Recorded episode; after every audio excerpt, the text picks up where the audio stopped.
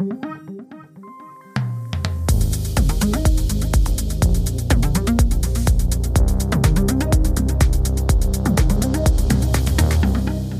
und herzlich willkommen zu NPP, dem Podcast von netzpolitik.org. Hier sind Ingo Dachwitz und Markus Beckedahl. Hallo Markus. Hallo Ingo, hallo Zuhörerinnen.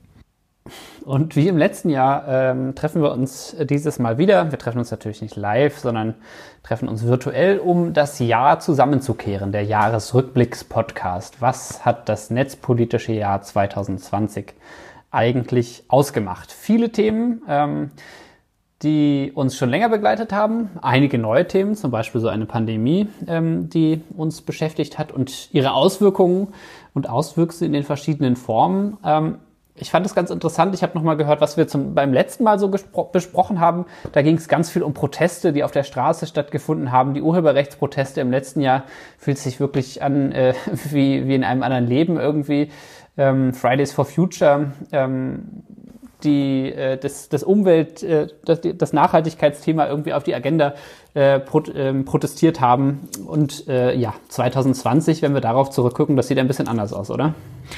Ja, auf jeden Fall. Es ist alles ganz anders gekommen als gedacht, wobei eine unserer Voraussagen eingetroffen ist. Wir hatten schon vermutet, dass diese große Koalition ihre Endzeit nutzen wird in dieser Legislaturperiode, um viele Überwachungsgesetze durchzubringen. Und ich, mein Bauchgefühl geht davon aus, dass sie sogar ihre letzte Legislaturperiode jetzt in diesen Wochen nochmal getoppt haben. Also noch mehr Überwachungsgesetze als jemals zuvor. 2016.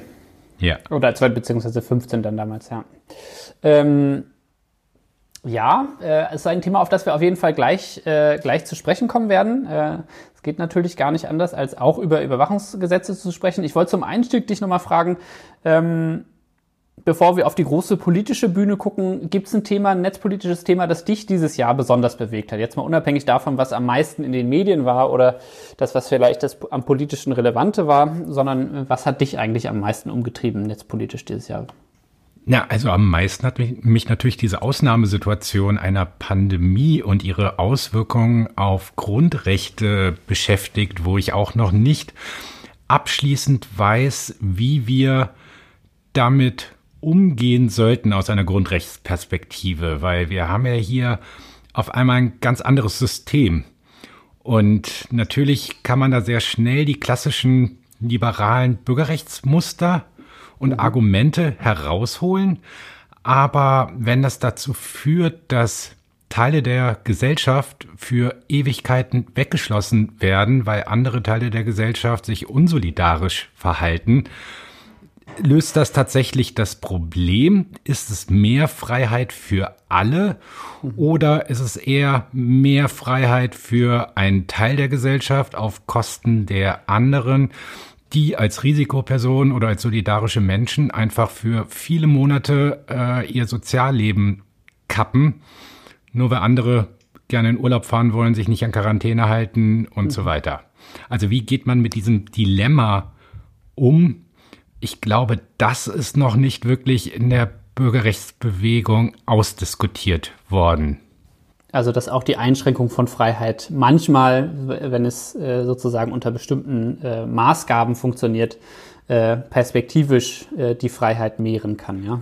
Ja, also man muss ja nur mal nach Asien schauen, ne, wo natürlich alle erstmal so gesagt haben, auf gar keinen Fall und so weiter. Und ich rede da jetzt erstmal nicht über Überwachungsmaßnahmen in dem Zusammenhang, ne, aber dass man da mit deutlich härteren Durchsetzungsmethoden es geschafft hat, diese Pandemie sehr schnell so zu begrenzen, dass ein Zurück zur Normalität viel schneller eingetreten ist als bei uns, wo, mhm. sagen wir mal, das Thema Eigenverantwortung äh, in den Vordergrund gestellt wurde, aber Eigenverantwortung eher so als so eine Art soziales Engagement wahrgenommen wurde, was man wahrnehmen kann, aber nicht muss. Und sehr viele haben dann oder ja, agieren da eher egoistisch.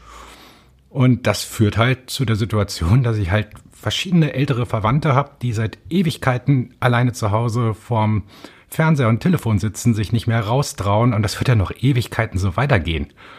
Und auch in meinem sozialen Umfeld gibt es sehr viele, die ja, äh, aus Solidarität auch mit älteren Personen ihr Sozialleben massiv eingeschränkt haben und die halt ja auch massive Probleme im Moment haben, sozusagen durch diese soziale, ähm, ja, durch dieses fehlende Sozialleben auch gleichzeitig zu sehen, dass halt viele andere sich nicht dran äh, halten und weiter so machen wie bisher.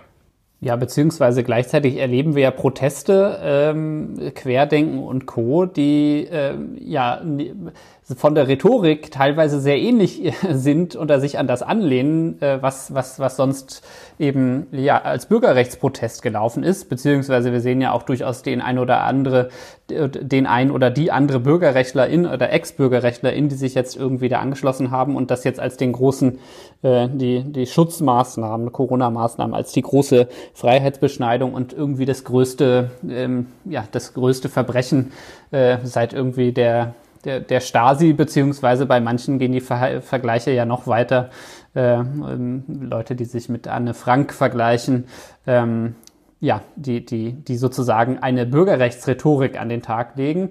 Ähm, die ja durchaus auch Anklang hat in Milieus, äh, die jetzt nicht nur klassische VerschwörungstheoretikerInnen waren ne, und nicht nur, nicht nur klassische Nazis, die da jetzt natürlich auch ihre, ihre Chance wittern. Äh, ja, aber das ist schon äh, ein faszinierendes Phänomen, das ja netzpolitisch und auch uns äh, in unserer Berichterstattung ja durchaus beschäftigt hat. Ne? Ja, auf jeden Fall. Das war ein durchgehendes Thema, wo ja, äh, wir auch vor allen Dingen durch die Recherchen von Daniel Laufer sehr viel gelernt haben über, ja, wie wird man reich in einer Pandemie, ähm, durch welche Geschäftsmodelle. Und ich glaube, wir haben mittlerweile die Formel gefunden, wären wir skrupellos, äh, könnten wir in der nächsten Pandemie irgendwie das alles ausrollen und reich werden. Wenn es uns denn darum ginge.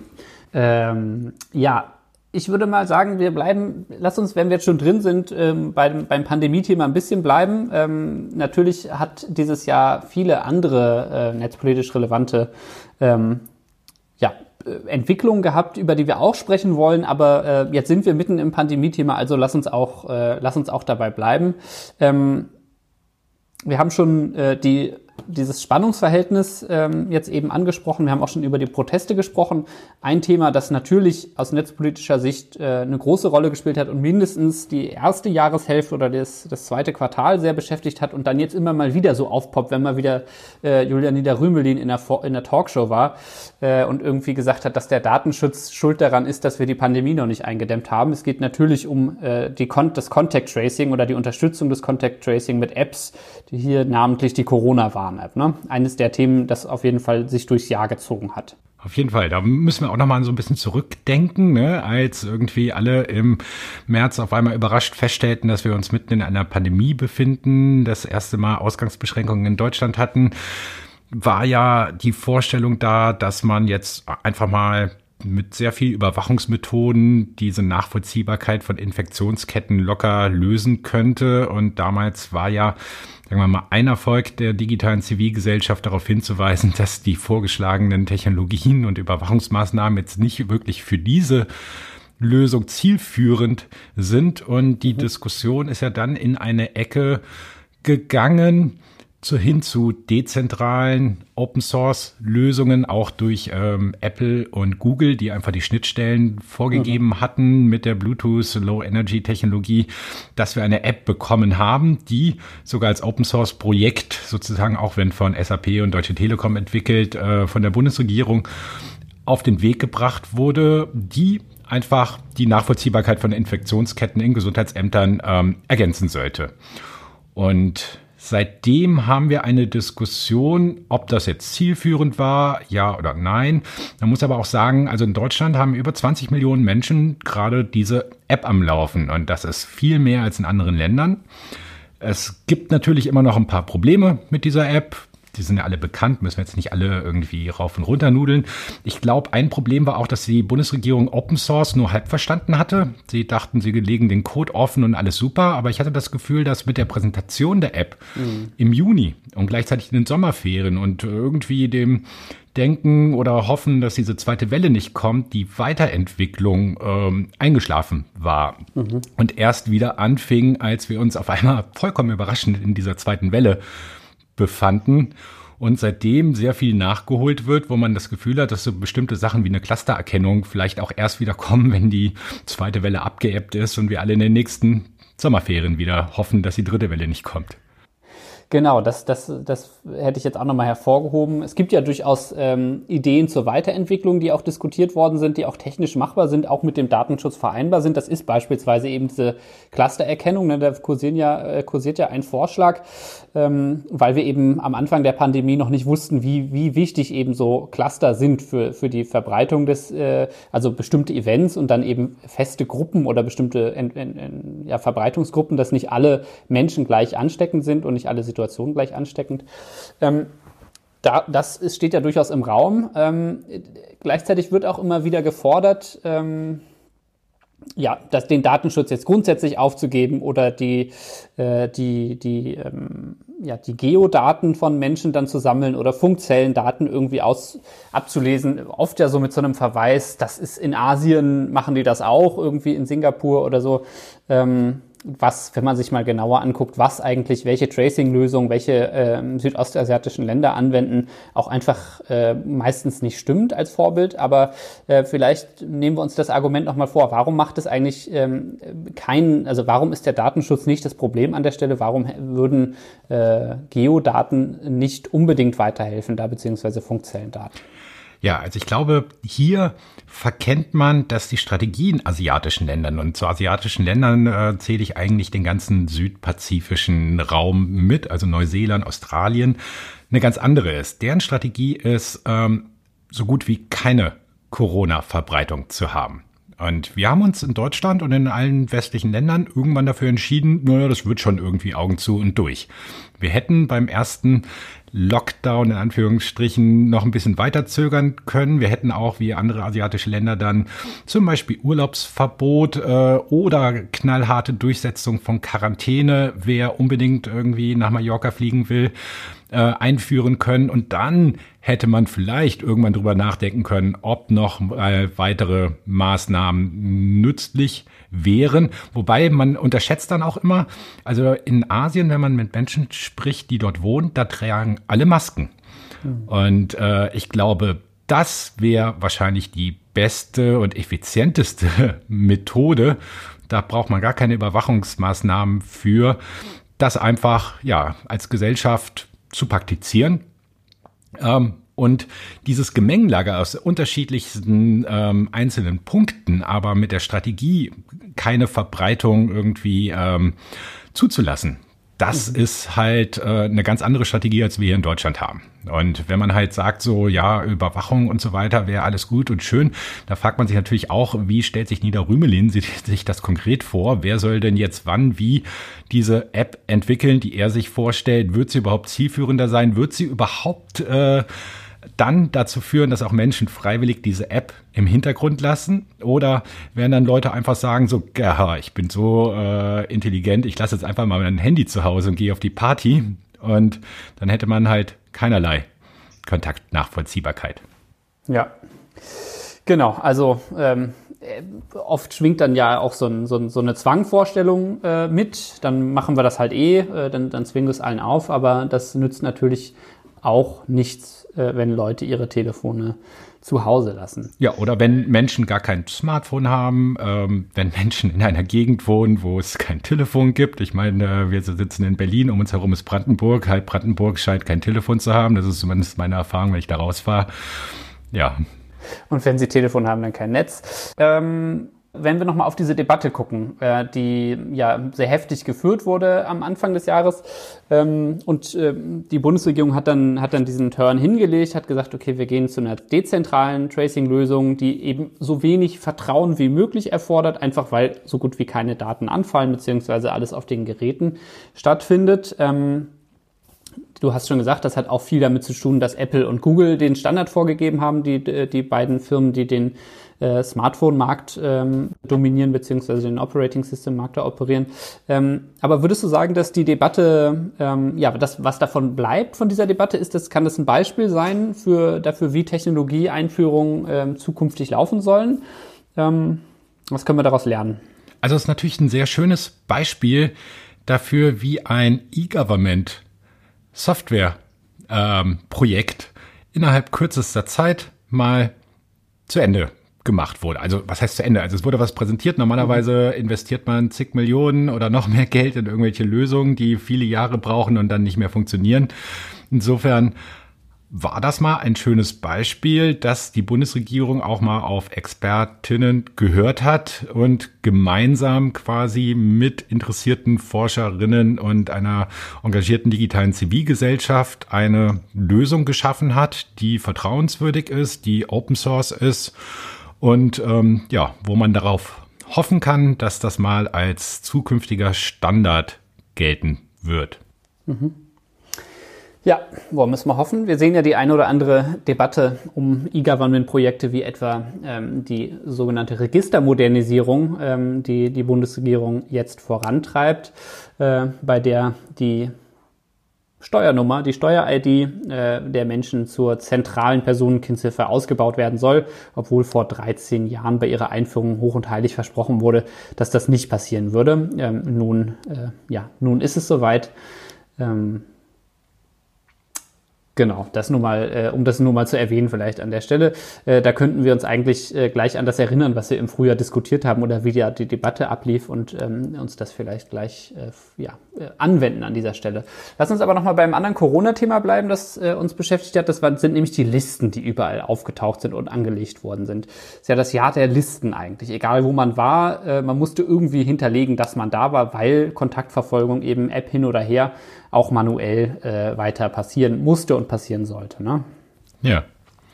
Auch hier Was hatten wir wieder klassisches hm? Dilemma sozusagen. Ähm, viele Menschen haben sich äh, haben den Sinn nicht verstanden, haben auch kein Vertrauen darin gehabt, in irgendwelche offen liegenden Listen in Bars oder Restaurants ihren Namen, Adresse und sonst wie ähm, ja abzugeben. Es hätte auch andere technische Lösungen dafür geben können. Also wir hatten mal im Herbst äh, so ein Experimentierfeld auf dem Republika Campus, wo wir mit QR-Codes am Eingang experimentiert haben, die dann ähm, gespeichert wurden und nur verwendet werden würden. Und mittlerweile sind sie auch gelöscht, ähm, äh, wenn es Probleme gegeben hätte. Also es gab andere Lösungen, aber das Hauptproblem bestand halt als A, kein Vertrauen darin. Andere können sich das anschauen, können die Telefonnummern abschreiben, können einen stalken, aber mhm. vor allen Dingen Polizeibehörden fanden das als Ermittlungsinstrument sehr spannend. Und hier muss man halt die Bundesregierung dafür kritisieren, dass sie es nicht geschafft haben und nicht für nötig hielten, äh, ein Gesetz zu schaffen, was die klare Begrenzung auf den Zugriff dieser Daten ähm, beschlossen hätte. Mhm. Das hätte mehr Vertrauen geschaffen und vor allen Dingen diese ganzen absurden Debatten ähm, ja, gelöst, weil viele Menschen dann eine andere Erklärung hatten, warum sie sich nicht eintragen, nämlich sie wollten der Polizei ihre Daten nicht geben. Polizei ist ein gutes äh, Stichwort für ein weiteres Thema, das in diesem Jahr groß war. Hast du noch was äh, zum Komplex Corona? Ansonsten würde ich mal äh, an, anhand des Stichworts Polizei ein bisschen weitergehen. Naja, also ein Ding, was natürlich Corona offengelegt hat, ist, dass unser Bildungssystem überhaupt nicht digitalisiert ist. Also viele Schülerinnen und Eltern sind immer noch traumatisiert von diesen Ausgangsbeschränkungen im Frühjahr, wo wochenlang äh, Doc-Dateien äh, und Word-Dokumente und PDFs hin und her geschickt wurden, wo man die ganze Zeit Sachen ausdrucken, wieder einscannen musste.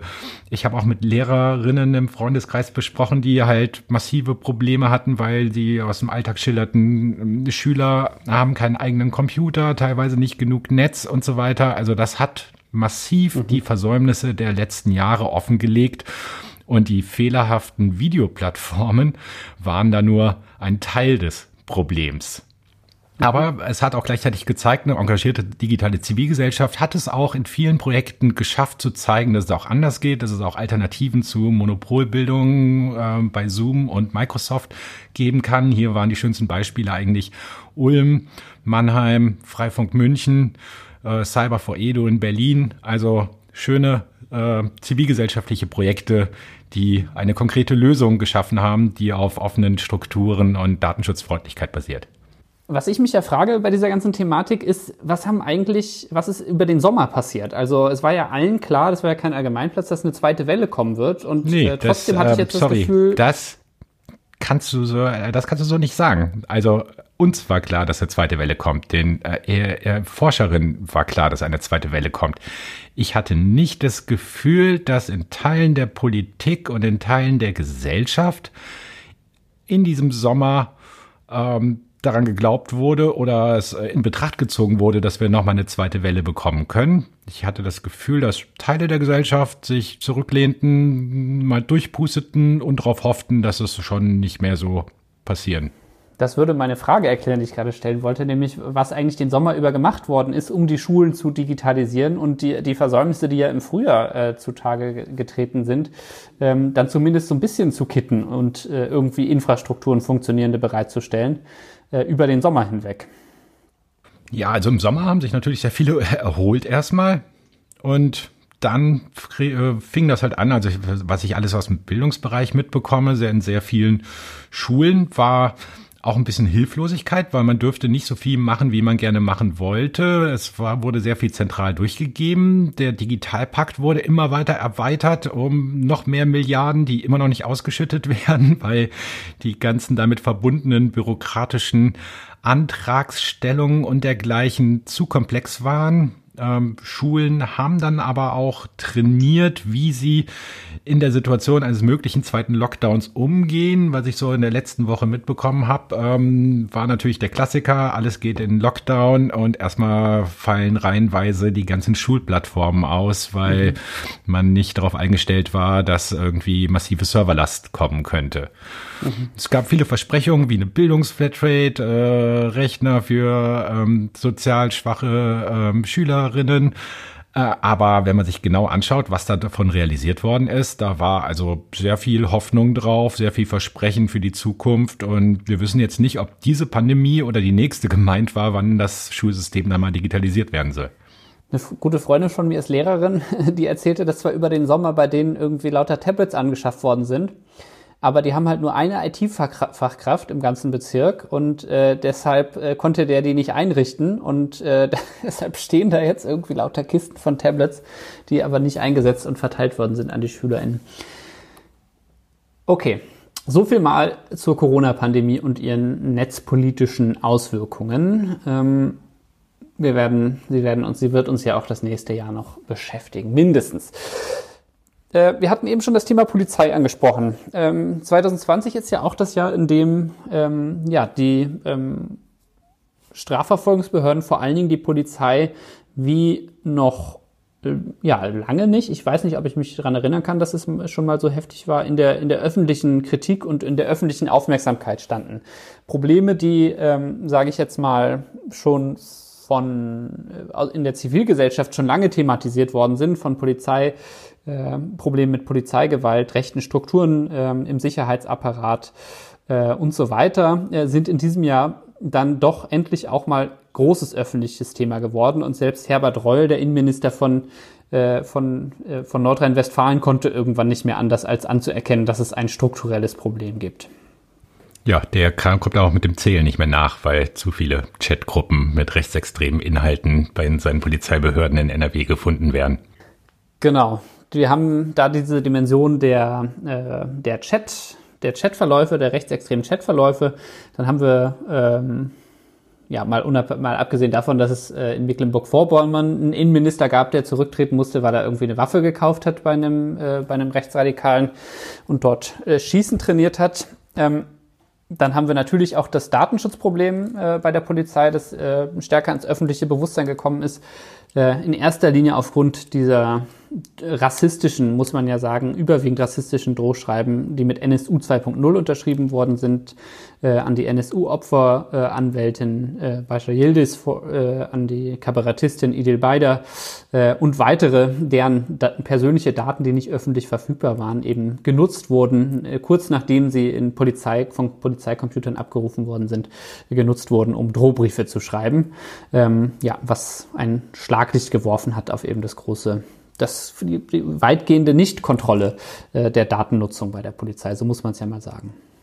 Ja, also das könnte man auch in die Kategorie einordnen. In diesem Fall macht ausnahmsweise mehr Überwachung mehr Sinn. Ähm, es ist eigentlich nicht nachvollziehbar, warum es keine Protokollierung der Abrufe von diesen Meldedaten in Polizeibehörden flächendeckend gibt. Das heißt, dass man nachvollziehen kann, wer von welchem Rechner aus auf welche Meldedaten zugegriffen hat. Und dass man immer nur mhm. hört, naja, das war halt in irgendeiner Polizeistation und man konnte nicht mehr nachvollziehen, wer das war. Aber genau. tut ihnen leid, dass da äh, Drohungen bei Protokolliert wird ja viel, aber es sind dann eben Accounts, die dann irgendwie geteilt werden oder dann hat der halt irgendwie sein Passwort da liegen gehabt und er weiß es auch nicht mehr genau. Vor allen Dingen ist aber eben auch das Problem, dass äh, selbst wenn es protokolliert wird, es ja gar nicht auffällt, weil nur wenn Opfer das mitbekommen, äh, Betroffene dann irgendwie das anzeigen oder irgendwie einen Verdacht haben und sich an die Datenschutzbehörde wenden, ähm, wie jetzt im äh, Fall ähm, der ähm, Greifswalder äh, Linken, über den ich äh, kürzlich geschrieben habe, äh, dann kommt es erst ans Tageslicht in den meisten Fällen, wir müssen aber davon ausgehen, dass es in den meisten Fällen überhaupt nicht ans Tageslicht kommt, weil das ja eben ähm, kaum bemerkt wird an der Stelle. Und das heißt, die Dunkelziffer äh, ist riesig, was die Taten, was diese Dat Taten angeht, wenn man mal mit den Datenschutzbehörden spricht, ähm, die eben sagen dann auch hinter vorgehaltener Hand, es wird oft bei der Polizei noch wie so ein Bagatelldelikt eben behandelt, auch wenn eben diese Geschichte der Drohschreiben ähm, ja sehr mehr als deutlich machen, äh, wie groß eben das Machtpotenzial ist, das mit diesen Daten einhergeht. Nichtsdestotrotz, äh, das hindert ähm, aber äh, die Regierung äh, in den Ländern und ähm, vor allen Dingen im Bund nicht, äh, den Behörden weitere Überwachungsbefugnisse zu geben. Das ist so, so Klassiker in diesem Jahresrückblicks-Podcast. Ähm, da können wir keine großartigen neuen Entwicklungen äh, erzählen, sondern müssen Vollzug melden von, von Dingen, die schon länger angedacht worden sind oder äh, ja, in der Pipeline standen und auf der ja, Traumliste der Innenminister standen. Was ist, was ist hier, was haben wir in diesem Jahr hier zu verzeichnen beim Ausbau des Überwachungsstaates? Naja, alle 19 Geheimdienste in Deutschland, also alle Landesbehörden äh, für Verfassungsschutz, der MAD, BND, Bundesamt für Verfassungsschutz, äh, dürfen jetzt Staatstrojaner nutzen. Ich glaube, die Bundespolizei soll sie auch nutzen mhm. dürfen. Mhm. Ähm, der Zoll, also das sind auch, bisher hat äh, die Bundesregierung das nur beschlossen. Ähm, das läuft noch durch den, äh, durchs Parlament. Ähm, es gibt auch gute Entwicklungen. Es gibt Razzien bei Staatstrojaner-Anbietern. Äh, die Firma Finfischer in München wurde durchsucht, auch aufgrund unserer äh, Strafanzeige, die wir zusammen mit Reporter ohne Grenzen der Gesellschaft für Freiheitsrechte und ECCHR gestellt hatten. Das ist zumindest mal eine freuliche äh, Entwicklung. Mhm. Das BND-Gesetz wurde vom Bundesverfassungsgericht im Mai für in Teilen äh, grundrechtswidrig und illegal erklärt. Mhm. Das führte leider dazu, dass die Bundesregierung es ziemlich schnell mit nur ganz wenigen kosmetischen Änderungen jetzt im ähm, Dezember wieder durchgebracht hat. Es steht zu erwarten, dass sich das Bundesverfassungsgericht irgendwann wieder damit beschäftigen wird. Allerdings sind wir immer noch in der Queue der ähm, Überprüfung aus der letzten Legislaturperiode, mhm. also Sachen wie die äh, Vorratsdatenspeicherung, die 2015 beschlossen wurde, wurde noch nicht in dieser zweiten Version vom äh, Bundesverfassungsgericht aus Zeitgründen ähm, beurteilt. Das wird wahrscheinlich nächstes Jahr kommen. Dann haben wir natürlich irgendwie einen Innenminister Seehofer, der die EU-Ratspräsidentschaft äh, jetzt im zweiten äh, Halbjahr genutzt hat, um unter anderem eine Resolution durchzubringen, dass verschlüsselte Kommunikation Hintertüren bekommen soll. Das ist kein Gesetzesvorschlag, aber das ist eine Aufforderung an die EU-Kommission, einen Gesetzesvorschlag in diese Richtung zu schaffen. Ob das so kommen wird, äh, werden wir sehen. Man muss aber auch immer im Hintergrund berücksichtigen, möglicherweise sind das auch Forderungen an die großen Plattformen, wo jetzt in den nächsten Jahren im Hintergrund Sachen abgedealt werden, auch wegen Plattformregulierung und anderen Fragen, dass man vielleicht äh, auch ohne Gesetzesvorlage da die Plattform motivieren möchte, äh, im Austausch für weniger kommende Regulierung doch bitte diese Hintertüren einzubauen. Genau, das ist ja, da haben wir es ja mit einem bemerkenswerten Framing zu tun, was diesen Verschlüsselungs- oder Entschlüsselungsvorschlag angeht. Ne? Man will ja beides. Also zumindest der Rhetorik nach ähm, soll es, bekennt man sich weiterhin zu Verschlüsselung ähm, und ähm, auch die, die, die, die Innenminister der, ähm, der EU-Staaten sagen weiterhin, dass sie Verschlüsselung wichtig finden und Privatsphäre und so weiter, schön und gut. Aber gleichzeitig muss es ja dann eben doch Möglichkeiten geben, die Verschlüsselung zu brechen, zumindest für die Guten. Ne? Warum ist das Quatsch? Kannst du das mal Ja, das ist äh, Quatsch, weil A, möchte man die Quadratur des Kreises haben und B, wer glaubt denn wirklich, dass es dann nur eine rechtsstaatlich kontrollierte Öffnung dieser Hintertür geben würde, äh, wenn diese Hintertür einfach irgendwo vorhanden ist. So, ne? Also wenn eine Hintertür da ist, dann hat ja nicht nur das BKA irgendwie den Schlüssel, um diese zu öffnen, um im Falle eines äh, rechtsstaatlich äh, kontrollierten Vorgangs Ermittlungen durchzuführen, sondern andere können diese Hintertür halt auch missbrauchen. Und das ist halt natürlich ein Dilemma, aber da muss man sich entscheiden, was man haben möchte. Vertrauenswürdige Kommunikation oder nicht so ein bisschen das Dilemma, das wir eben auch haben, ähm, oder das ja, die Politik hat beim Staatstrojaner-Thema, weil natürlich, um Schadsoftware zu installieren auf den Geräten von Menschen, um sie überwachen zu können, muss, muss es Sicherheitslücken geben, müssen diese Sicherheitslücken gehortet und ausgenutzt werden. Und auch da ist es so, jede Sicherheitslücke, die offen bleibt, bietet, stellt ein Risiko dar für alle sozusagen. Das heißt, ähm, ja, wer den Staatstrojaner will, der nimmt das Risiko äh, einer geschwächten IT-Sicherheit für alle in Kauf. Lass uns noch mal kurz ein bisschen tiefer in das BND-Gesetz äh, eintauchen, äh, beziehungsweise in, in die Debatte darum, weil das ja wirklich ein Hammer ist. Äh, der, die, die Älteren erinnern sich, äh, Edward Snowden und so weiter.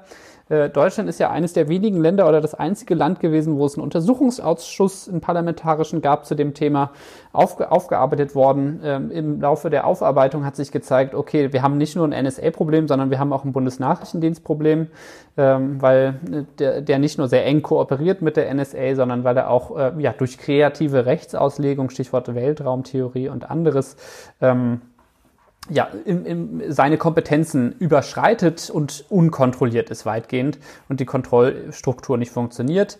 Die Bundesregierung hat daraufhin entschieden, ähm, dass das natürlich nicht geht, dass der ohne rechtliche Grundlage agiert und hat dann gesagt, okay, dann schaffen wir jetzt eine rechtliche Grundlage. Das war übrigens auch die große Koalition. Ähm, dann schaffen wir also eine rechtliche Grundlage und erlauben jetzt einfach all das, was er vorher gemacht hat. Und dann schaffen wir hier noch so ein kleines, kleines Kontrollgremium, das so ein bisschen besser auf ihn aufpassen kann. Äh, genau. Und dieses Gesetz ist jetzt vom Verfassungsschutz, äh, vom, vom Bundesamt für Verfassungsschutz nicht, sondern vom Bundesverfassungsgericht in diesem Jahr gekippt worden. Ne? Die haben gesagt, die Kontrolle reicht nicht aus. Ja, jetzt gibt es neue Regelungen. Ähm, der BND darf ganz legal hacken in Zukunft. Man darf bis hin zu vollständigen Mobilfunk- und Internetprovidern in anderen Ländern hacken. Ähm, man darf massenhaft Daten sammeln, aber hier gibt es eine vom Bundesverfassungsgericht äh, geforderte Beschränkung. Der BND darf nicht mehr als 30 Prozent aller weltweit existierenden Telekommunikationsnetze abhören.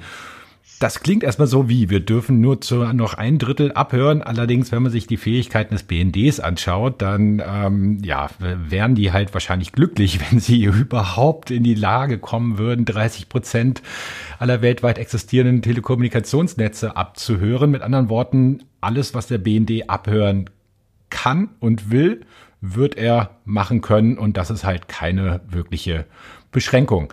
Dazu gibt es natürlich ähm, neue Kontrollgremien, einen unabhängigen Kontrollrat. Äh, der Bundesdatenschutzbeauftragte wird ähm, zur Seite geschoben und dieser unabhängige Kontrollrat ist halt ein zusätzliches Gremium an Kontrollmöglichkeiten, die ja zu einer Versplitterung der Geheimdienstaufsicht in Deutschland führen.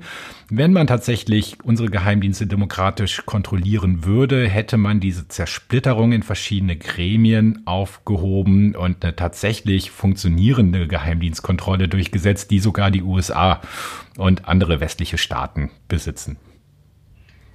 Äh, vielleicht noch ein interessantes, äh, ein interessanter Nebenaspekt. In Dänemark ähm, geht gerade, läuft gerade immer noch und läuft immer noch weiter heiß ein Geheimdienstskandal um den Auslandsgeheimdienst. Ähm, und zwar wegen etwas, ähm, weil die Dänen dahinter gekommen sind, dänische JournalistInnen waren es, glaube ich. Nee, es waren gar nicht Journalisten, doch, es waren es JournalistInnen gewesen. Es gab auf jeden Fall auch einen Whistleblower aus, aus, der, aus der Behörde, ähm, der äh, darauf hingewiesen hat, dass der dänische Auslandsgeheimdienst in erheblichem Maße äh, mit der NSA zusammenarbeitet und dabei auch die Kommunikation von Däninnen und Dänen abgeschnorchelt wird und auch von europäischen PartnerInnen, von, von Rüstungsfirmen wie, wie Airbus, äh, beispielsweise europäischen. Ähm, das ist das, weshalb äh, ähm, äh, was in Deutschland unter dem Begriff Operation Iconal lief und vor, na, ich glaube so 2014 war das oder 2015 erhebliche äh, für erheblichen Protest gesorgt hat und für eine kurzzeitige Unterbrechung der, der Zusammenarbeit. Ja, das beschreibt eigentlich ganz gut das Ringtauschsystem, was mhm. die westlichen Geheimdienste aufgebaut haben. So, ne? Eigentlich dürfen alle nicht ihre eigenen äh, Staatsbürger überwachen, deswegen überwacht jeder irgendwie jeden und man tauscht dann aus sozusagen untereinander, was man so rausgefunden hat und versucht alles abzuhören und Spinne im Netz ist die NSA, die allen irgendwie ihre X-Keyscore-Infrastruktur äh, bereitstellt und ähm, dafür im Austausch irgendwie den Zugriff wahrscheinlich auf alle Daten, die dort gesammelt werden, bekommt. Ja. Ja, also auch ein Thema, das uns schon lange begleitet, genauso wie die Vorratsdatenspeicherung. Ähm, der nicht totzukriegende ähm, Überwachungszombie, ähm, Massenüber, äh, die, die anlasslose Massenüberwachung von Kommunikationsdaten. Es gibt auch die anlasslose Massenüberwachung von Reise- äh, bzw. Fluggastdaten, das PNR genannt. Ähm, ich glaube, da laufen auch einige Verfahren und auch die Vorratsdatenspeicherung ist, obwohl es wieder äh, ein EuGH-Urteil gab, ich glaube in diesem Jahr, auch immer noch nicht totzukriegen, oder?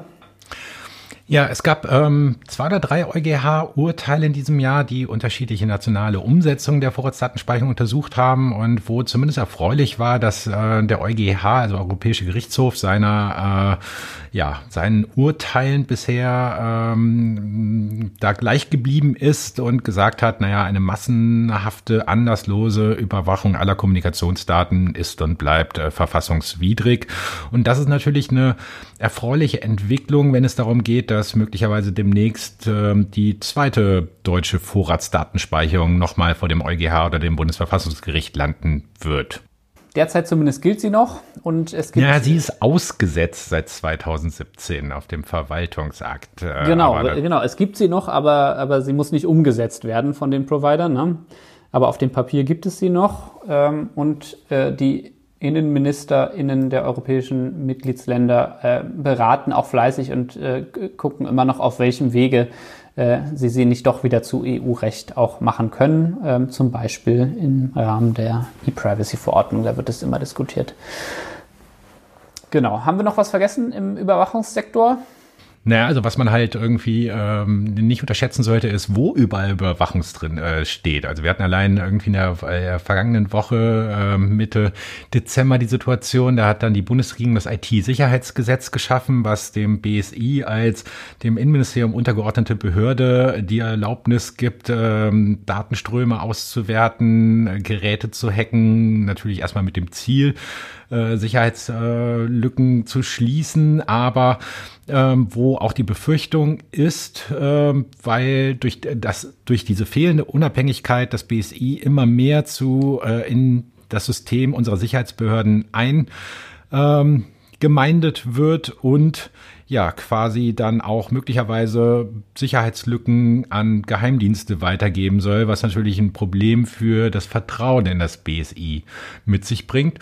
Und wir hatten das Telekommunikationsgesetz, die aktuelle Novelle, die auch wieder vermehrt Überwachungsbefugnisse im Sinne von Bestandsdatenauskunft und dergleichen mit sich gebracht hat. Also man, wir haben nicht nur die klassischen großen Überwachungsgesetze, sondern wir haben sehr, sehr viele kleine Gesetze, die erstmal nichts mit Überwachung zu tun haben, wo aber irgendwas mit Überwachung dann im Kleingedruckten zu finden ist.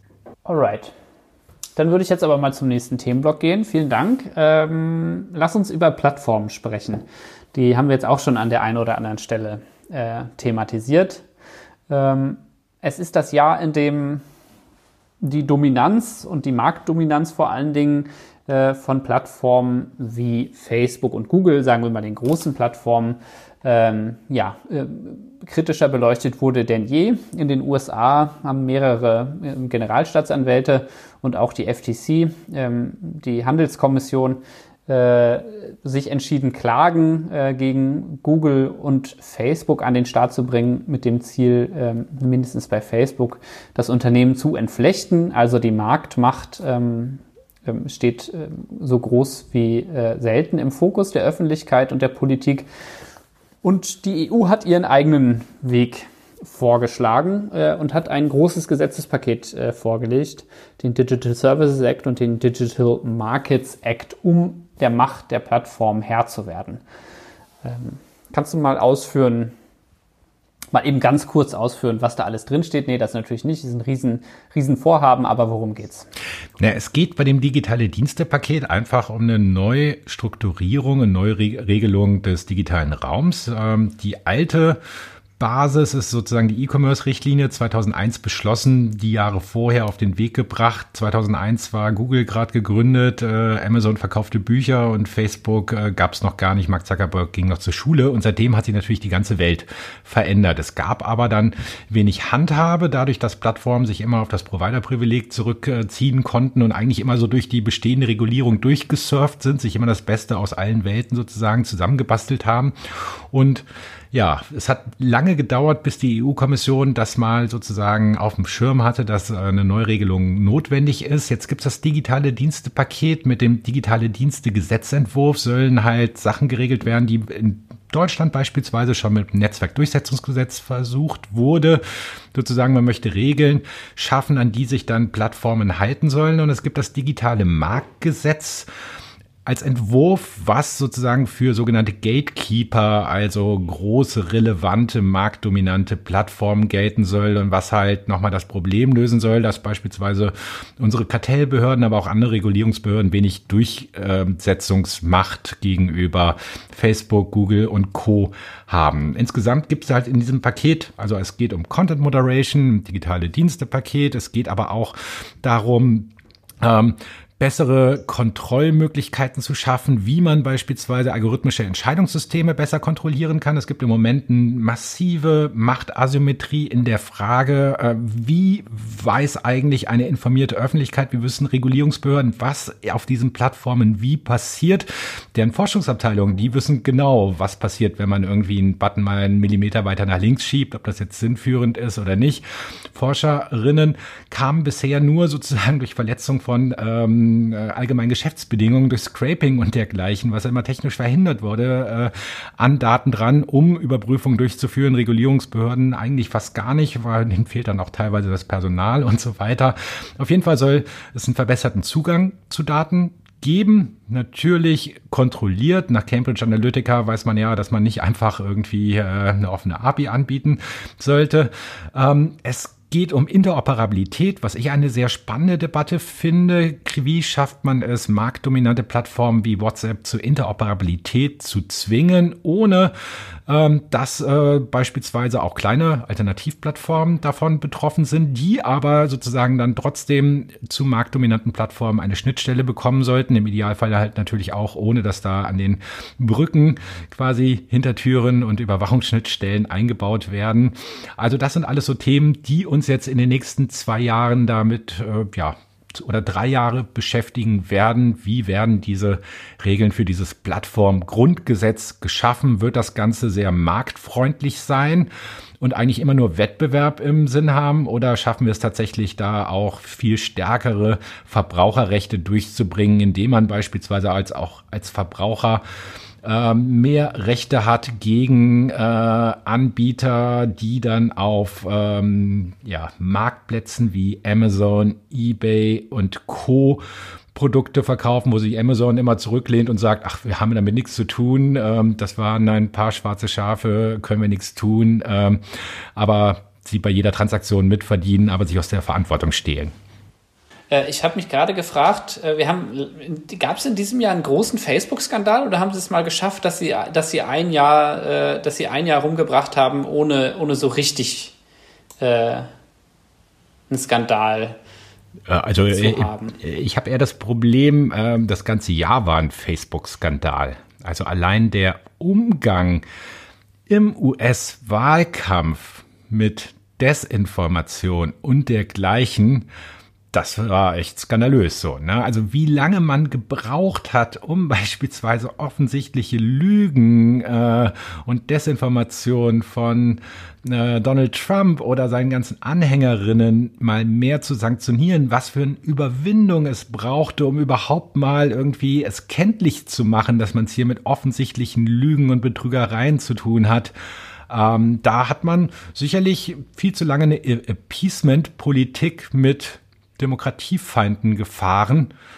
Und das merken jetzt auch sehr viele Mitarbeiterinnen bei Facebook. Sehr vielen wird bewusst, dass sie offensichtlich auf der falschen Seite der Geschichte ähm, gelandet sind. Und deswegen gibt es auch einen kleinen Exodus aus äh, Facebook heraus, dass immer mehr gute Menschen das Unternehmen verlassen, weil sie damit nichts mehr zu tun haben wollen. Mhm. Der Kampf gegen Fake News und äh, um die Deutungshoheit oder die Funktionalität einer äh, oder eine funktionierende demokratische digitale Öffentlichkeit äh, geht auf jeden Fall ja weiter. Unter anderem hat die EU-Kommission auch angekündigt, dass sie politische Werbung besser regulieren wollen, ähm, das Targeting dort einschränken wollen, wobei noch bislang, das ist nur eine Kommunikation, noch kein Verordnungsvorschlag, nur sehr grob angekündigt ist, dass das auch ein äh, Thema wird in den nächsten Jahren. Ähm, ja, lohnt es sich auch hinzugucken. Eine andere Plattform, die erst seit noch gar nicht so langer Zeit im öffentlichen Fokus steht, ähm, wurde dieses Jahr aber auch sehr heiß diskutiert. Ne? Ähm, TikTok. Ähm, sonst haben wir immer nur von Facebook und Google und Twitter gesprochen. Ähm, dieses Jahr spielte aber auch TikTok eine große Rolle. Wie kam das? Ja, vor allen Dingen bei uns, äh, Chris Köver und Markus Reuter haben sehr viel zu TikTok recherchiert. TikTok ähm, nutzen nicht viel in unserem Alter, ist aber die am schnellsten wachsende soziale App weltweit äh, äh, und hat äh, unter anderem ja verschiedene äh, Herausforderungen. Einerseits man hat äh, chinesische äh, Besitzerinnen, weswegen Donald Trump irgendwie die Plattform in den USA verbieten wollte und per Gesetz durchsetzen wollte, dass äh, ByteDance dahinter die Firma das doch verkaufen sollte, was letztendlich vor Gericht gescheitert ist. Aber vor allen Dingen hat sich gezeigt, dass ähm, TikTok andere Wege geht bei der sogenannten Content-Moderation äh, und äh, im Hintergrund einerseits politische Proteste, zum Beispiel über die Demokratiebewegung in Hongkong, rauszensiert, aber auch Menschen mit Behinderung ähm, aufgrund von schwammigen Anti-Mobbing-Regeln diskriminiert, weil man natürlich ja, eigentlich eine bunte, glitzernde, schöne Welt präsentieren wollte und der Meinung war, Menschen mit einer Behinderung gehören da nicht rein. Das haben unsere Recherchen offengelegt. Ähm, seitdem, ja, hört man auch sehr viel von TikTok, dass man lernt, dass man dafür aus der Kritik lernt, alles besser machen möchte und TikTok wird eigentlich das neue Facebook. Also kennen wir alle schon von Facebook. Ähm, ja. Was die Regulierung von Plattformen angeht, äh, gibt es auch noch News aus diesem Jahr, ähm, nämlich das Netzwerkdurchsetzungsgesetz sollte über, über, überarbeitet werden.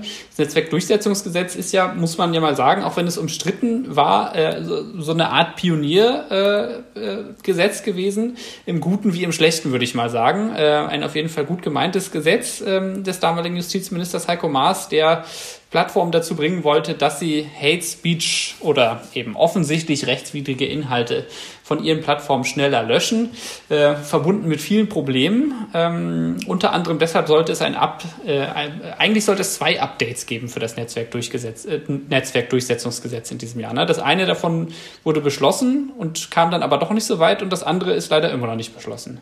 Ja, genau. Also eigentlich wollte man, sagen wir mal, verschiedene Korrekturen vornehmen, die wir schon damals beim, äh, bei der ersten Befassung kritisiert hatten, beispielsweise, dass es kein Putback ähm, keine Putback-Regelung gab, also keine Rechte für Betroffene, die sagen können, hey, äh, diese Löschung meiner Inhalte war vollkommen unrechtmäßig, ich will, dass sie wieder zurückkommen.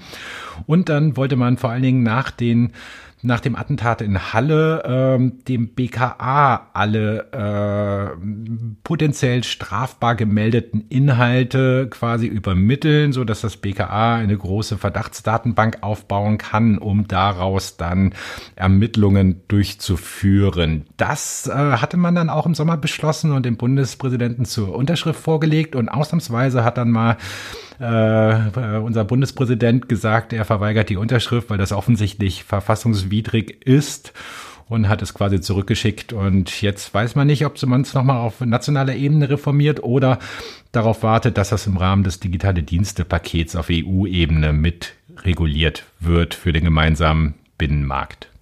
Alright, also auch hier bleibt es spannend. Ähm, ja, leider muss man ja sagen, ähm, bleibt, bleibt das Problem ungelöst, äh, wie wir unsere Öffentlichkeit so gestalten können, dass sie ja einem demokratischen Diskurs zuträglich sind, dass Menschen sich dort austauschen, verwirklichen können ohne ja, dass sie radikalisiert werden, ohne dass sie äh, ja, ohne dass Menschen zum Schweigen gebracht werden, ohne dass sie bedroht werden, ohne dass sie beleidigt werden.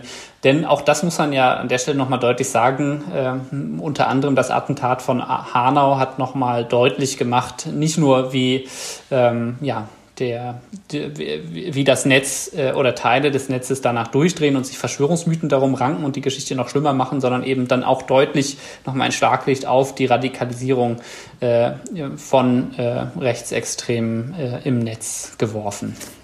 Genau, da muss man auch nochmal die Verbindung ziehen zur EU-Verordnung äh, gegen Terrorpropaganda, die wir jetzt auch schon einige Jahre begleitet haben, wo quasi ja eigentlich äh, reguliert werden sollte. Wie geht man um mit Enthauptungsvideos, später dann mit Livestreams von Attentaten wie äh, Halle oder Hanau, äh, wo es jetzt äh, im Winter 2020 zu einer Einigung im sogenannten Trilogverfahren kam. Also auf EU-Ebene haben sich Rat, Kommission äh, und Parlament ähm, auf einen Kompromiss geeinigt, der nicht ganz so schlecht geworden ist, wie wir die ganze Zeit äh, prognostiziert hatten.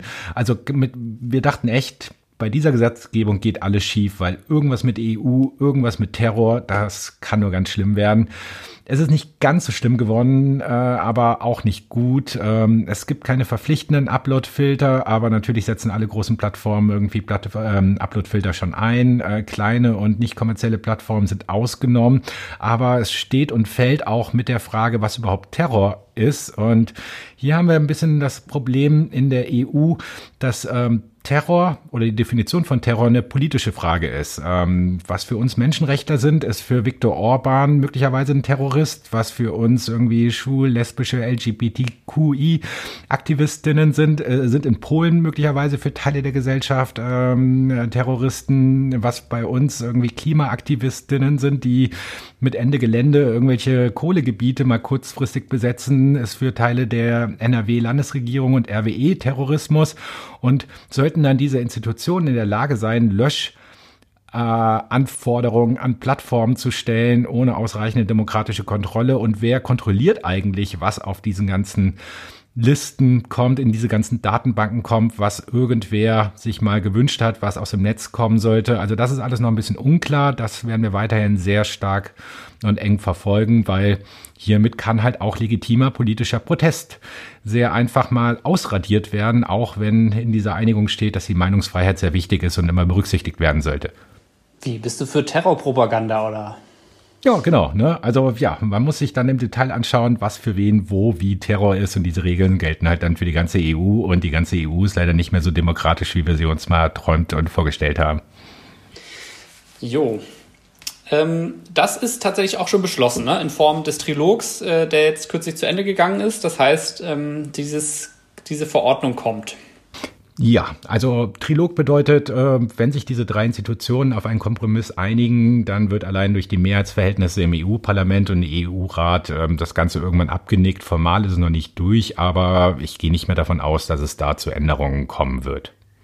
EU und Uploadfilter ist aber ein gutes, äh, sind zwei gute Schlagworte. Ähm, ich habe schon gesagt, letztes Jahr haben wir viel darüber gesprochen, über Uploadfilter im Rahmen der Urheberrechtsrichtlinie, äh, die in der EU überarbeitet wurde. Äh, wurde. Ähm, und in diesem Jahr steht die nationale und diesem und im nächsten Jahr steht die nationale Umsetzung an. Bis zum kommenden Jahr müssen alle Mitgliedstaaten die Richtlinie in ihr Landesrecht umgesetzt äh, haben.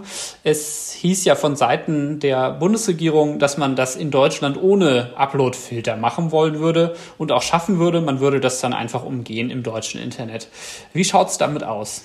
Ja, es sieht genauso aus, wie wir es befürchtet haben. Ähm, eigentlich noch viel schlimmer, weil die Uploadfilter werden kommen. Äh, Im Moment geht es sogar so weit, dass es danach aussieht, dass die Bundesregierung erste Pläne des Justizministeriums auch erstmal beseitigen wird. Kleine Schnipsel, Memes und so weiter irgendwie äh, in Plattformkommunikation zuzulassen. Der Hintergrund ist eine massive Lobbykampagne von Film, Musikindustrie und anderen Rechteinhaberinnen, die sich dafür einsetzen, dass eigentlich überhaupt nichts ohne Erlaubnis und Vergütung auf Plattformen geteilt wird, ob es jetzt denen gehört oder unsere Creative Commons Inhalte sind, ähm, spielt da keine Rolle. Und das ist halt eigentlich eine Entwicklung, wo Nutzerinnenrechte noch viel mehr eingeschränkt werden als gegenüber dem Status quo. Das war anders versprochen.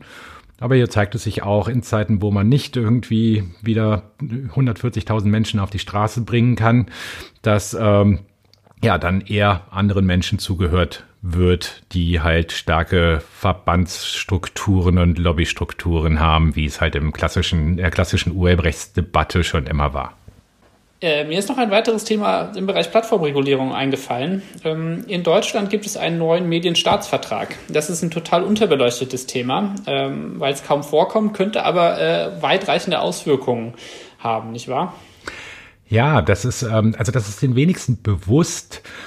Und das geht zurück in der Geschichte der Netzpolitik in die 90er Jahre rein. Eigentlich war das alles so mit Regulierung, Medien und so weiter immer Ländersache. Irgendwann wollte Helmut Kohl äh, mal die Telekommunikation haben und hat so quasi, ich glaube, 95 einen Deal gemacht. Die Länder sind zuständig für alles mit Inhalten und der Bund kriegt dafür die Infrastruktur. Und seitdem äh, haben wir Rundfunkänderungsstaatsverträge. Mittlerweile heißt das Ding Medienstaatsvertrag. Die Bundesländer haben sich auf Regelungen geeinigt, also die Staatskanzleien haben da lange verhandelt und haben dann verschiedene ja, Sachen gefunden, die einerseits eine klassische Umsetzung der AVDHS äh, oder so audiovisuelle ähm, mhm. Richtlinie über audiovisuelle Mediendienste, ja. Ja, Mediendienste-Richtlinie der EU betrifft. Andererseits haben sie auch ähm, Sachen wie mm, ja, äh, Transparenz bei algorithmischen Entscheidungssystemen und so weiter geschaffen. Und jetzt hat man da eine neue Gesetz Gebung im Rahmen dieses Medienstaatsvertrags, wo sehr viele unklare Definitionen drin sind, wo keiner so genau weiß, wie Gerichte darüber in den nächsten Jahren entscheiden werden, wo es auch unklar ist, wer den überhaupt wie mit welchen Strukturen umsetzen soll, weil eigentlich sind die Medienanstalten dafür zuständig, die haben aber hm, relativ wenig Personal und sind schon mit der klassischen Aufsicht von Fernsehen, Rundfunk und Jugendschutz ein klein wenig personell überfordert und sollen jetzt auch noch gleichzeitig Facebook, Google kontrollieren. Andererseits dient halt dieser Medien den Staatsvertrag zu teilen, von der Denke her auch als Vorbild für das digitale Dienstegesetzespaket auf EU-Ebene. Das heißt, möglicherweise werden früher oder später Teile davon irgendwie nochmal durch das digitale Dienstepaket äh, anders geregelt. Alright, alright. Ähm, danke für diese Ausführungen. Wir müssen so langsam aber sicher zum Schluss kommen mit diesem Jahresrückblick. Wir haben sicherlich ähm, viele Sachen ausgelassen, die wichtig sind du hast jetzt die Möglichkeit, nochmal drei, vier Sachen zumindest kurz zu droppen, von denen du sagst, da, das müssen unsere HörerInnen zumindest einmal gehört haben, auch wenn wir sie jetzt nicht im Detail weiter ausführen können, weil wir noch die letzten drei Minuten auch einmal gucken wollen, wie sich netzpolitik.org, wie war eigentlich das Jahr für uns als Organisation. Also, also es gab auch natürlich ein paar positive Dinge, ne? das wird man ja nicht vergessen. So Max Schrems hat zum zweiten Mal geschafft, ein äh, Datentransferabkommen abzuschießen mit dem Privacy Shield. Seitdem sind alle total überrascht, wie das passieren konnte. Wir hatten damals schon bei nach dem Safe Harbor äh, Urteil gesagt, also das neue Privacy Shield ist Safe Harbor nur mit einem anderen Logo. Das funktioniert so nicht. Und jetzt äh, drei oder vier Jahre später hat sich gezeigt, es funktionierte halt nicht, aber es gab keinen Plan B.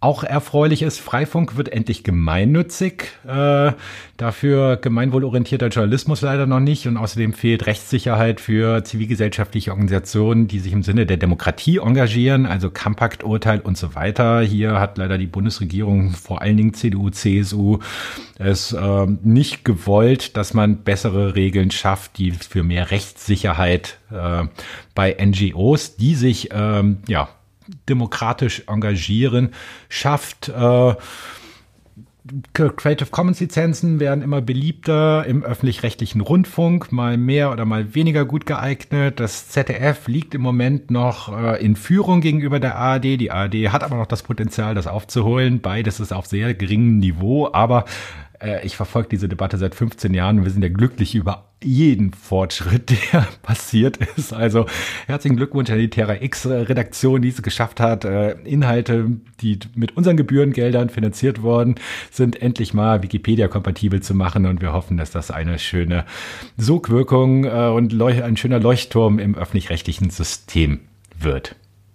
Vielleicht erwähnen wir noch einmal die, die anhaltende Debatte um Gesichtserkennung und Videoüberwachung mit Gesichtserkennung, die in Deutschland anhält, aber auch weltweit anhält. Ähm, und äh, ja, da auch wieder ist durchaus auch mal wieder positive Entwicklungen an der einen oder anderen Stelle zu verzeichnen gibt, die man zumindest mal erwähnen kann. Also Städte, Regionen, Bezirke, die sich dafür entscheiden, ähm, explizite Unvereinbarkeitsbeschlüsse dieser Technologie zu fassen und zu sagen, die wird bei unseren Behörden, bei unseren Strafverfolgungsbehörden nicht eingesetzt. Ja, vor allen Dingen, das ist ja, also viele haben ja schon wieder verdrängt, dass äh, im Sommer diesen Jahres Black Lives Matter in den USA ein Riesenthema war und infolgedessen hat unter anderem IBM einen Ausstieg aus Gesichtserkennungstechnologien ähm, angekündigt. Äh, Amazon und Microsoft haben zumindest ein Moratorium des Verkaufs dieser Dienstleistungen, Überwachungstechnologien an die Polizei für einen bestimmten Zeitraum, ich glaube nur ein oder zwei Jahre, irgendwie verkündet. Das ist zumindest meine erfreuliche Entwicklung, dass es sozusagen auch gesellschaftlichen Druck auf Unternehmen geben kann, der funktioniert, ähm, dass man halt diese Unternehmen auch als Kollaborateure quasi an die Wand, äh, also rhetorisch an die Wand stellen kann und kritisieren kann. Ähm, ja, und äh, sie tatsächlich zu einem Umdenken äh, mit ethischen Fragen konfrontieren und bewegen kann.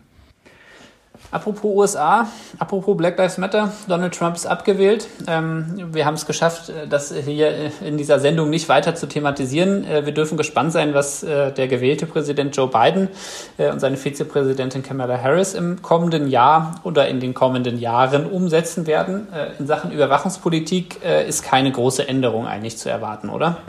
Nee, gehe ich nicht davon aus. Ähm, die werden auch ähm, ihre Plattformen, also die großen Tech-Riesen in der europäischen Regulierungsdebatte massiv verteidigen. Ähm, Kamala Harris kommt aus Kalifornien, also aus dem Silicon Valley Land. Demokraten gelten eigentlich als sehr Silicon Valley nah. Also ich erwarte da wenig Veränderungen Biden war schon mal acht Jahre Vizepräsident. Das hat auch nicht dazu geführt, dass es weniger Überwachung gibt. Ganz im Gegenteil, da kam er damals irgendwie die Snowden-Enthüllung in seiner Legislaturzeit raus. Liebe Hörerinnen und Hörer, ähm, wir machen mit diesem Jahresrückblick an dieser Stelle einen Cut. Gibt es Themen, die ihr total vermisst habt? Ähm, gibt es Themen, über die wir zu lange gesprochen haben oder zu wenig? Dann schreibt uns doch in die Kommentare oder schreibt uns Mails. Äh, wir freuen uns über den Input. Ähm, Markus, nochmal ganz kurz, wie lief das Jahr für netzpolitik.org? Es gibt für alle, die es wissen wollen, äh, dazu einen längeren Podcast ähm, von Anfang Dezember und auch den tollen Jahresrückblick äh, in Videoform, auf den wir gleich nochmal kurz hinweisen. Aber die Kurzfassung für diejenigen, die sich jetzt nicht ganz intensiv damit beschäftigen wollen, wie lief das Jahr eigentlich für netzpolitik.org? Ja, am Anfang des Jahres freuten wir uns auf unser neues Büro. Äh, was wir dann ab dem Frühjahr beziehen sollten. Endlich mal keine Durchgangszimmer mehr, abschließbare Räume, äh, ja, so wie man sich das Ganze vorstellt. Und seit ähm, Anfang März sitzen wir im Homeoffice größtenteils. Also diejenigen, die zu Hause arbeiten können, weil sie dort Netz haben und ausreichend Platz, die arbeiten von zu Hause. Ein, zwei sind immer mal wieder im Büro. Wir haben uns einmal im Sommer äh, draußen zu einer Klausur getroffen, sonst sehen wir uns eigentlich nur noch in äh, Videokonferenzen und in unserem Chatsystem. Das ist alles ein bisschen anders gelaufen als gedacht. Dafür hatten wir im Frühjahr ein bisschen Angst, dass ähm, die Spenden auch durch diese Pandemie und mögliche Rezession und so weiter einbrechen werden. Und wir waren dann ganz äh, positiv überrascht, dass wir unser Spendenziel schon Mitte Dezember erreicht hatten. Das heißt, unser Spendenziel ist eigentlich immer eine Ausfinanzierung des jeweiligen Jahres. Wir geben ja monatlich immer einen Transparenzreport ra raus und kalkulieren am Anfang des Jahres, wie viel kommt da, wie viel äh, Kosten sind im jeden Monat sozusagen ähm, da und wie viel Geld müssen wir reinbekommen. Wir wissen, es gibt immer schwache Spendenmonate, wo wir weniger publizieren, wo weniger Menschen auch uns lesen, wie im Sommer. Aber das holen wir alles dann wieder im Dezember rein und wir haben es tatsächlich geschafft, dieses Spendenziel zu erreichen. Das heißt, wir sind ausfinanziert für dieses Jahr. Das bedeutet aber, jede zusätzliche Spende, die jetzt reinkommt, können wir investieren in das kommende Jahr, um einerseits ein Polster zu schaffen für die schlechteren Monate. Vielleicht kommt ja doch noch eine Rezension und im Idealfall sogar unsere Redaktion ausbauen zu können, weil wir merken natürlich auch, ähm, das ganze Themenfeld explodiert massiv. Wir müssen jeden Morgen Entscheidungen treffen, worüber wir überhaupt berichten können. Wir recherchieren viel mehr. Das ist auch relativ aufwendig, aber wir sind ganz glücklich, eine tolle Community zu haben, die uns ähm, die Freiheit gibt, äh, die Themen zu bearbeiten, die wir wollen. Und in diesem Jahr sind bisher ja fast 1200 Artikel von uns publiziert worden. Die Zugriffe haben um rund 30 Prozent zugenommen. Wir tracken nicht so genau, wir wissen aber, was sozusagen ja ähm, unsere Server sagen, wie viele Zugriffe es da ähm, gibt und dass das zugenommen hat. Ähm, wir werden von mehr Spenderinnen unterstützt, was sicherlich auch damit zu tun hat, dass wir mit Spendenbannern experimentiert haben. Vorher war auch sehr häufig die Situation, dass viele gar nicht realisiert haben, dass wir vor allen Dingen ausschli fast ausschließlich spendenfinanziert arbeiten, weil wir es immer so klein irgendwo versteckt hatten. Und seitdem wir größere Spendenbanner haben, ähm, kriegen wir viel mehr auch kleinere Spenden, Einzelspenden rein als jemals zuvor. Und das gibt uns die Sicherheit und die Unabhängigkeit, weiterhin unsere Art von kritischem Journalismus praktizieren zu können und für digitale Grundrechte auf unsere Art und Weise uns einsetzen zu können. Alright. Besser hätte man es nicht sagen können. Deshalb an dieser Stelle, wie an, äh, am Ende jedes Podcasts, der Aufruf, bitte unterstützt uns, spendet uns. Ihr könnt uns natürlich auch auf anderen Wegen unterstützen. Ihr könnt Merch kaufen. Ähm, ihr könnt uns aber auch ideell unterstützen. Aber wir freuen uns eben auch über finanzielle Unterstützung, Spenden im Rahmen unserer freiwilligen äh, Leserinnenfinanzierung. Als Dankeschön äh, für die Unterstützung gab es von uns in diesem Jahr unter anderem einen Videojahresrückblick, ähm, den wir auf unserer Seite und auf YouTube veröffentlicht haben, ähm, wo einige KollegInnen über Recherchen und ihre Arbeit im Jahr sprechen. Es geht auch ein bisschen um äh, unsere Orga- und Finanzsituation. Es gibt einen, äh, auch einen, einen etwas tieferen Einblick in einige Netz, netzpolitische Themen, ähm, ja, die uns dieses Jahr bewegt haben. Und es gibt äh, eine wunderbare Kommentarlesung. Äh, Konstanze Kurz hat sich an den Kamin gesetzt und äh, den Drucker angeschmissen und ähm, ja, ein paar der absurdesten Kommentare vorgelesen. Es lohnt sich sehr reinzuschauen. Vielen Dank, Markus. Danke, Ingo. Bleib gesund und äh, ja, komm du gut äh, durch den Rest des Jahres und kommt die anderen auch gut durch den Rest des Jahres. Vielen Dank fürs Zuhören. Lasst gerne Feedback da und bewertet auch diesen Podcast positiv bitte bei eurem Podcast-Dealer, damit er von anderen Leuten leichter gefunden werden kann und er Ihnen empfohlen wird. Tschüss. Tschüss.